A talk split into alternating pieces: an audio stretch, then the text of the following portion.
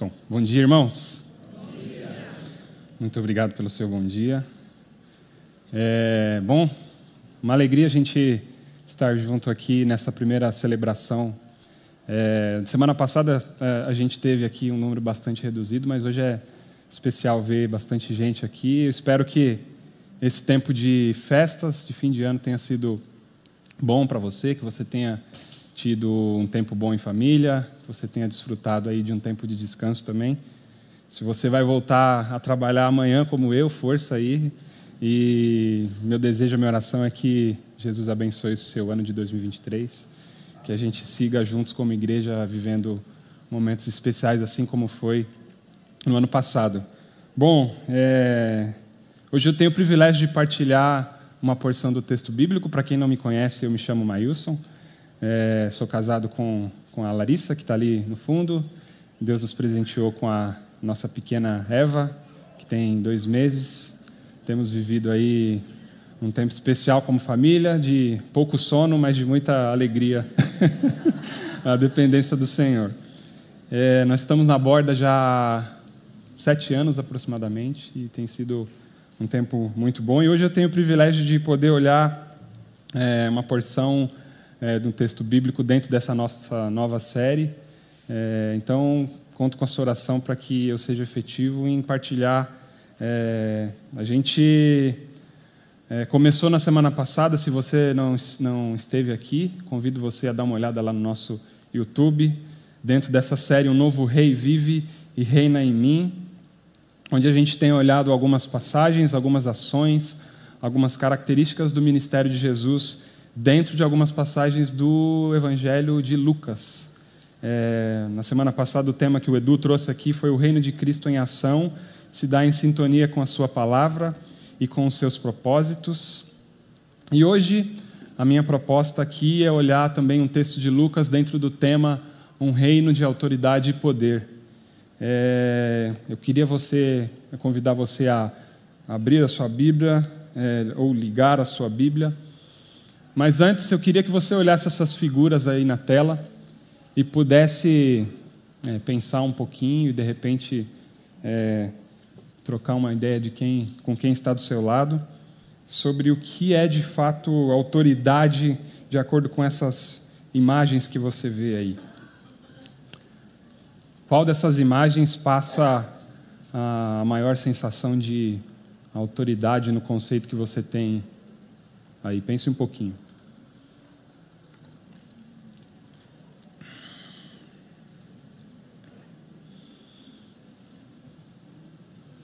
Talvez seja o juiz ali, seja a polícia, talvez essa, essa terceira figura aí, eu não sei, é, seu chefe, talvez, eu não sei qual é o perfil do seu chefe no seu trabalho, ou um rei, como nós conhecemos como autoridade. Todas essas imagens, elas têm é, uma coisa em comum. É, são autoridades terrenas, passageiras, temporais, falhas, ordinárias. Mas hoje eu quero dividir com você, é, olhando também para mais algumas características é, desse reino de Jesus, uma autoridade única, uma autoridade que esse mundo nunca viu igual, diferente de todas essas é, que você está vendo aí na tela. Então eu convido você para abrir aí é, no livro de Lucas, capítulo 5, do 17 ao 26.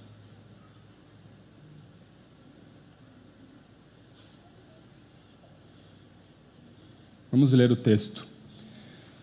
Certo dia, quando ele ensinava, estavam sentados ali fariseus e mestres da lei procedentes de todos os povoados da Galiléia, da Judéia e de Jerusalém. E o poder do Senhor estava com ele para curar os doentes. Vieram alguns homens trazendo um paralítico numa maca e tentaram fazê-lo entrar na casa para colocá-lo diante de Jesus. Não conseguindo fazer isso por causa da multidão, subiram ao terraço e o baixaram em sua maca através de uma abertura até o meio da multidão, bem em frente de Jesus. Vendo a fé que eles tinham, Jesus disse: Homem, os seus pecados estão perdoados. Os fariseus e os mestres da lei começaram a pensar: quem é esse que blasfema? Quem pode perdoar pecados a não ser somente Deus? Jesus, sabendo o que eles estavam pensando, perguntou: Por que vocês estão pensando assim? Que é mais fácil dizer: os seus pecados estão perdoados, ou levante-se e ande? Mas para que vocês saibam que o Filho do Homem tem na terra autoridade para perdoar pecados, disse ao paralítico: Eu lhe digo, levante-se, pegue a sua maca e vá para casa. E imediatamente ele se levantou na frente deles, pegou a maca em que estivera deitado e foi para casa, louvando a Deus. Todos ficaram atônitos e glorificavam a Deus, e cheios de temor diziam: Hoje vimos coisas extraordinárias. Amém.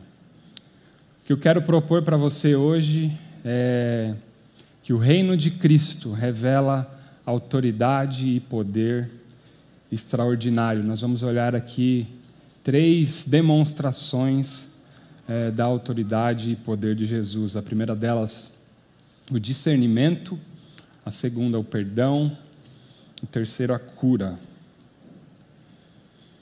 Se a gente for olhar um pouquinho o contexto dessa passagem, a gente é, vê que o Evangelho de, de Lucas, se você olhar é, para todo o Evangelho de Lucas, que tem sido o Evangelho que a gente tem usado e vamos usar ao longo dessas reflexões nessa, nessa série, ele vai trazer para a gente de uma forma muito rica e detalhada e muito particular a progressão da revelação desse reino de Cristo, do seu ministério terreno, desde antes do seu nascimento até a sua infância, o início do ministério, a expansão do seu ministério e a sua morte e ressurreição. E nesse trecho, é, entre os capítulos 4 até o início do 9, a gente pode ver essa, justamente essa expansão do seu ministério na região da Galiléia, onde ele percorreu pregando a palavra, ensinando, operando milagres, e alguns envolviam cura e até mesmo ressuscitar dos mortos. E o, o autor desse, desse evangelho era médico, você deve saber que Lucas era médico.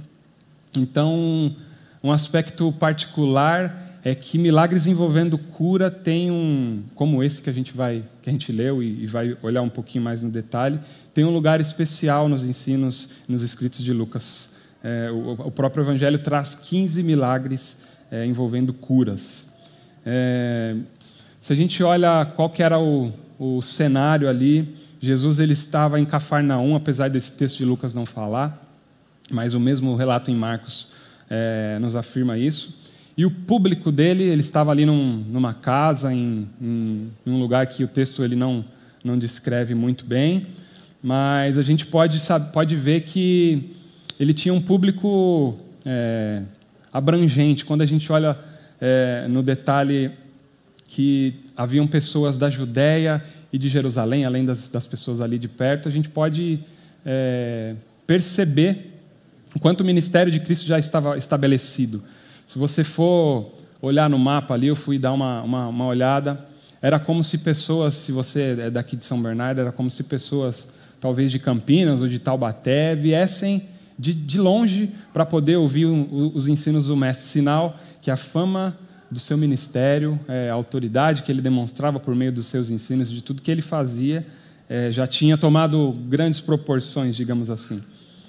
Qual era o público dele? A gente tinha ali, entre aquelas pessoas, fariseus e mestres da lei.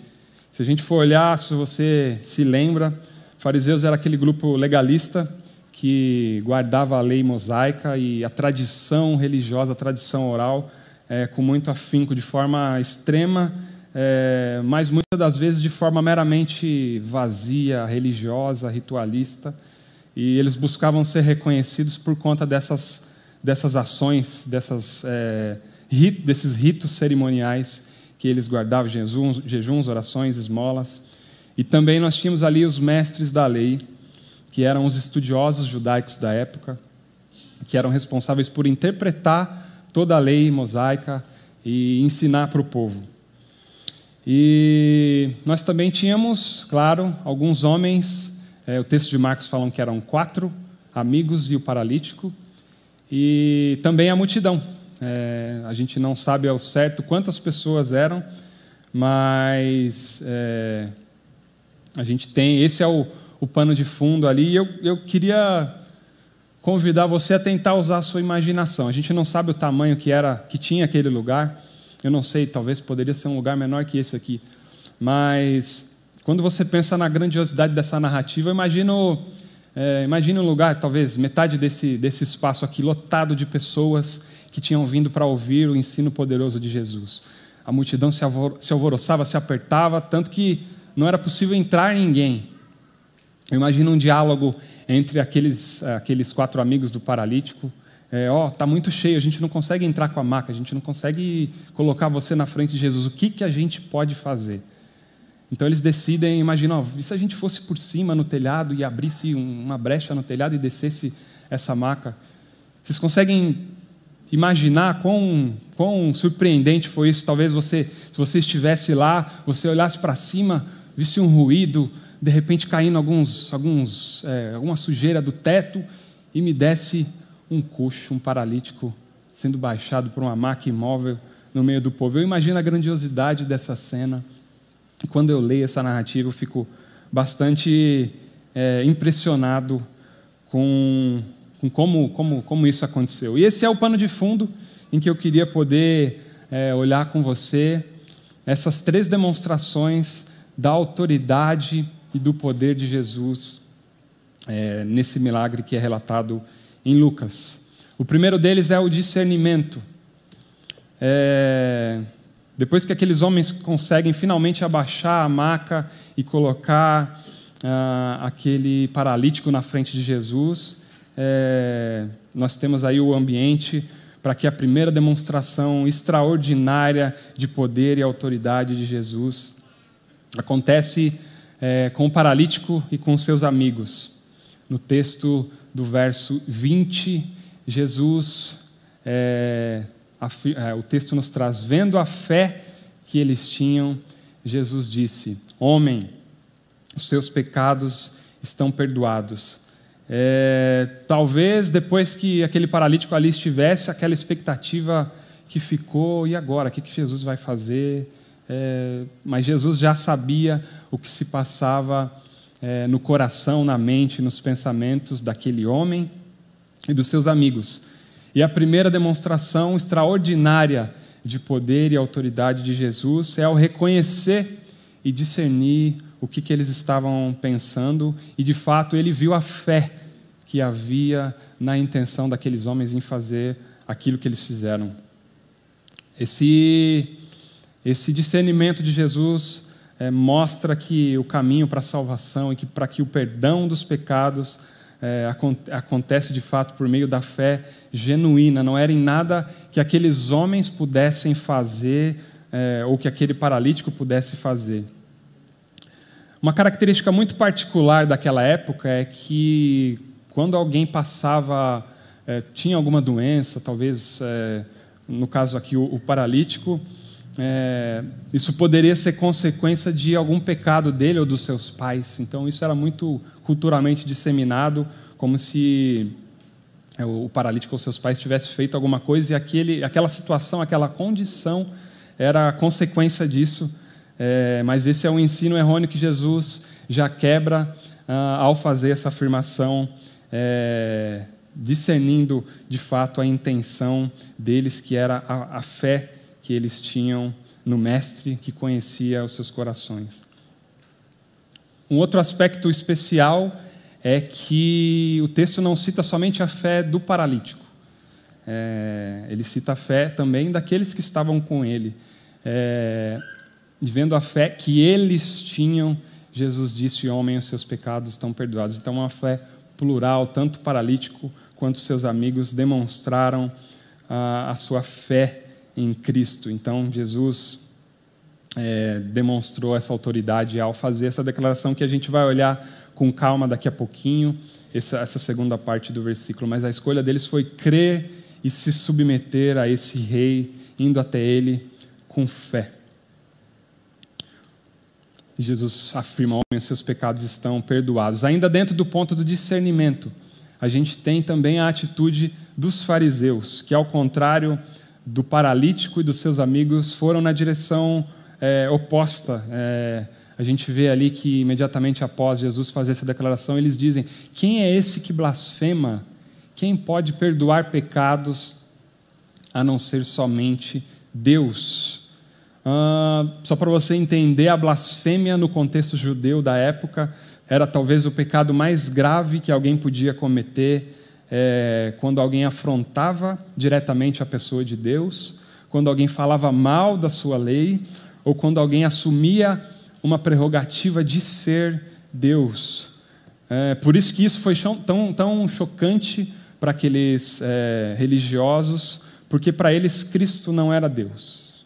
Eles simplesmente não criam que aquela pessoa que se revelava na frente deles eh, não era Deus. E eles sabiam que essa prerrogativa de perdão de pecados só podia ver, só podia vir de alguém que era Deus, mas eles não, não criam nisso. E Jesus também, numa demonstração muito especial eh, do seu poder, da sua autoridade, eh, discerniu aqueles pensamentos e confrontou é, aqueles religiosos, sabendo o que eles estavam pensando, Jesus perguntou: por que vocês estão pensando assim? Esse foi uh, o nosso primeiro ponto. Então, nós vemos aqui que, quanto ao discernimento, Jesus discerniu tanto as intenções do coração do paralítico e dos seus amigos, quanto daqueles religiosos, o que nos leva ao segundo ponto na sequência do texto.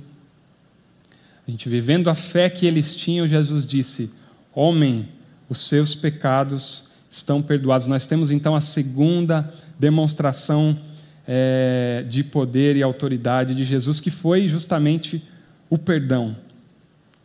Talvez, como eu, como eu disse, o mais óbvio você coloca um paralítico na frente do mestre, que, que as pessoas vão esperar? O que, que o próprio paralítico de repente esperava? Oh, se ele tem poder mesmo, ele vai me, me ordenar, eu vou levantar daqui e vou sair andando.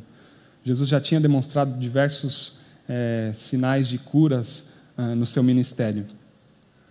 Mas o que vem antes, muito antes do milagre da cura, é, e muito maior do que qualquer necessidade física que aquele paralítico tinha, é, Jesus demonstra aquilo que talvez é a chave do seu ministério, que é o perdão de pecados. É, não existe maior necessidade é, para o ser humano, ah, muito além de qualquer necessidade física, qualquer coisa que a gente pode ter, é, está acima da nossa maior necessidade de perdão de pecados, plenamente disponível em Jesus. Nós podemos ver que é, antes separados de Deus por conta do pecado, Cristo se revela como o caminho para que o homem de fato pudesse ter acesso novamente a Deus. E essa é a principal mensagem proclamada por esse rei nesse novo reino, que é o perdão de pecados. Que não era, não era possível por nada que, por, que aquele homem ou seus amigos pudesse, pudessem fazer, por nenhum sacrifício, por nenhuma obra humana mas apenas e simplesmente por meio da fé genuína em Jesus Cristo. É muito especial esse relato, o que nos leva ao terceiro ponto, ao terceiro relato, é, que é a primeira menção de cura é, nesse trecho aqui. Mas muito antes da cura em si, é, se você olhar no primeiro, no primeiro trecho que a gente leu, no versículo 17, na parte final do versículo 17, nós lemos: E o poder do Senhor estava com ele para curar os doentes, numa demonstração de que tudo o que Jesus fazia no seu ministério era em submissão a Deus, era capacitado por Deus para curar, para demonstrar seu poder e autoridade, que de fato era a divindade, o próprio Deus que habitava nele, ele 100% Deus e 100% humano também. Quando a gente vai para o versículo é, 23, na, ainda naquela, naquele questionamento que Jesus faz ali, que é mais fácil dizer: os seus pecados estão perdoados, ou levante-se e ande. e numa demonstração também maravilhosa do seu poder e autoridade, Deus diz: Mas para que vocês saibam que o Filho do Homem tem na terra autoridade para perdoar pecados, disse ao paralítico: Eu lhe digo, levante-se, pegue a sua maca e vá para casa. Quando a gente olha é, declarações como essa, e cenas como essa, que se repetem é, 15 vezes em Lucas, a gente pode ver que Jesus tinha alguns propósitos é, por meio de milagres que ele operava no seu ministério terreno. Entre eles, era justamente revelar para o povo o seu poder e a sua autoridade e também validar o seu ministério perante os homens. É, o primeiro milagre que a gente vê nessa cena não foi a cura física do paralítico, mas foi sim o perdão dos pecados, e o segundo milagre valida o primeiro é, e mostra que Jesus era Deus. A cura física daquele paralítico era a prova material de que o perdão de pecados era real. A cura era a prova material de que o perdão de pecados era real. E a sequência dessa cena é muito especial. Imediatamente ele se levantou na frente deles, pegou a maca em que estivera deitado e foi para casa, louvando a Deus. Quando eu olho essa palavra imediatamente, eu não posso deixar de pensar no que eu e Lari temos vivido em casa lá. Talvez se você já teve a experiência de ter um filho, quando ele começa a chorar incontrolavelmente, você vai, meu Deus, o que está acontecendo? Será que é dor? Será que tem alguma coisa na roupa? Será que algum bichinho picou? Será que é cólica? Será que é fome? Será que é sono? Será que é febre? Então eu faço esse paralelo para mostrar que, de uma forma muito poderosa, Jesus, em todos os seus milagres, é, demonstrando de fato o seu poder, ele sempre foi extremamente preciso no que ele fez. A gente não vê nenhuma recuperação parcial, gradativa, mas apenas na ordenança de Jesus. É, ele simplesmente ordenou, o paralítico pegou a sua cama, se levantou e saiu andando. Eu fico imaginando o alvoroço que essa cena pode ter, pode ter causado um homem que, alguns instantes antes, tinha sido descido pelo teto, baixado ali, imóvel naquela maca, após toda essa cena e essa demonstração do poder de Jesus, pega a sua própria cama e sai andando, louvando a Deus, numa demonstração do reconhecimento que de fato ele teve dessa autoridade e poder de Jesus para curar os doentes. E por último, nós temos o último verso desse trecho que nós lemos. Todos ficaram atônitos e glorificavam a Deus, e cheios de temor diziam: Hoje vimos coisas extraordinárias. É... Bom, nessas demonstrações que a gente vê nesse texto aqui, é, do poder e da autoridade do Rei Jesus para discernir pensamentos, para perdoar pecados, e para curar doentes. De um rei que, de uma forma tão especial, revela o seu caráter, é, isso só poderia ser feito por alguém que tem autoridade que não é deste mundo, por uma autoridade de fato extraordinária. Não existe nada que se compare à autoridade extraordinária é, demonstrada por, pelo Rei Jesus nesse relato. E eu queria aqui que, que a gente pudesse pensar em algumas reflexões em cima desse, desse texto, é, ao entender de fato o quão especial, o quão poderosa é essa autoridade revelada por Jesus é, nesse texto. E talvez a, a, principal, a principal mensagem disso tudo é nós sabemos como Deus ele de fato conhece a, a intenção do nosso coração.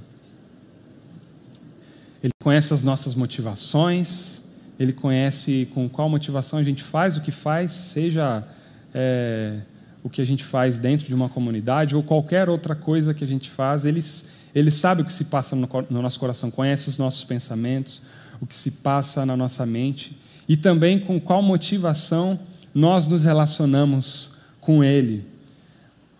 Olhando esse texto, a gente pode é, pensar em qual tem sido a nossa atitude.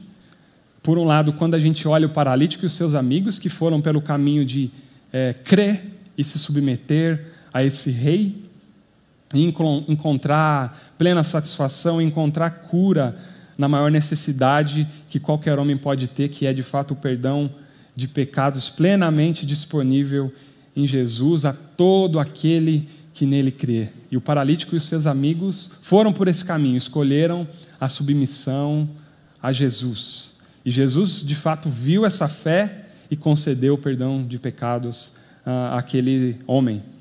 Por outro lado, uma outra atitude foi a dos fariseus, dos paralíticos ali, dos é, fariseus e mestres da lei, perdão, que foi no sentido de rejeitar aqueles ensinos, de reprovar e de questionar a autoridade e poder de Jesus.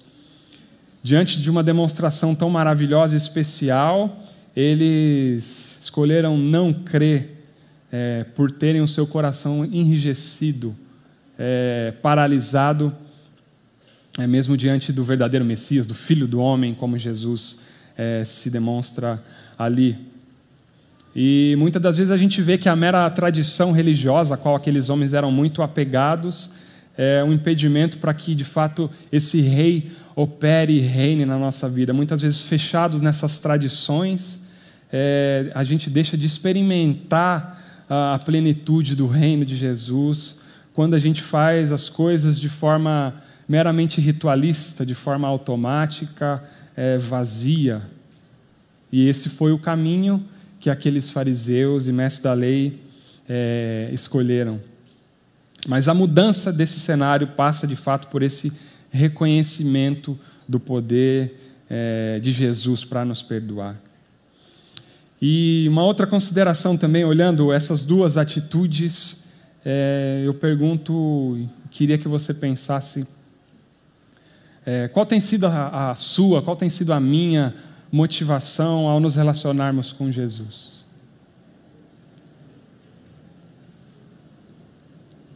Por que você busca a Deus? Talvez é, com alguma frequência a gente possa fazer isso consciente ou inconscientemente, de forma egoísta. É, Sempre quando a gente tem um problema, oh meu Deus, apertou o calo aqui, a gente corre lá para orar, para ler a Bíblia e para pedir que Deus intervenha na nossa situação, na nossa dor. Seja em situações de doença, quando a gente precisa de um emprego, quando a gente precisa passar numa prova, ou quando as coisas é, não saem como a gente esperava e a gente precisa que Deus intervenha urgentemente na nossa causa. Eu não sei se você já se deparou com esse tipo de situação ou se foi só comigo. Mas eh, o que a gente pode ver nesse texto é que Deus, de fato, ele tem autoridade e poder para fazer o que ele quiser, qualquer coisa, ele tem poder para fazer, se ele quiser. Mas a maior necessidade que nós temos como, como cristãos que de fato reconhecem esse poder e autoridade é, reconhecer a soberania dele acima de todas as coisas e viver em submissão uh, a ele, entendendo que a nossa maior necessidade, acima de tudo, é da sua graça, do seu perdão plenamente disponível a nós. A gente sofre de fato, a gente passa por muitas situações, consequência desse nosso pecado, sim. É, mas quem pode nos perdoar é só Jesus, e Ele de fato é fiel e justo para nos perdoar, para nos reconciliar com Deus e nos purificar de todo pecado. Então, o meu, o meu desafio, o meu desejo para nós hoje pela manhã é que a nossa motivação seja certa, que ao nos relacionarmos com Deus, que seja é, verdadeiramente em reconhecimento e em submissão a esse Rei é, que reina em nós, entendendo que tudo que a gente precisa nós já temos em Cristo e que essa autoridade e poder são reais na minha e na sua vida. E nós podemos fazer isso de forma intencional quando a gente se relaciona com Deus, quando a gente é, busca Ele, quando a gente lê a Sua palavra, quando a gente se relaciona de fato de forma intencional, planejada, separando um tempo é, específico para estarmos conectados com Deus.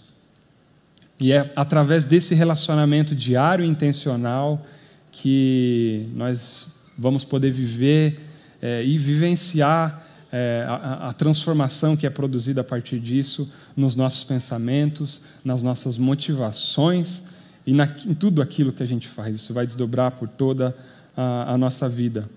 Vamos ser de fato levados a um relacionamento verdadeiro e pleno com, com esse Rei, com o Rei Jesus.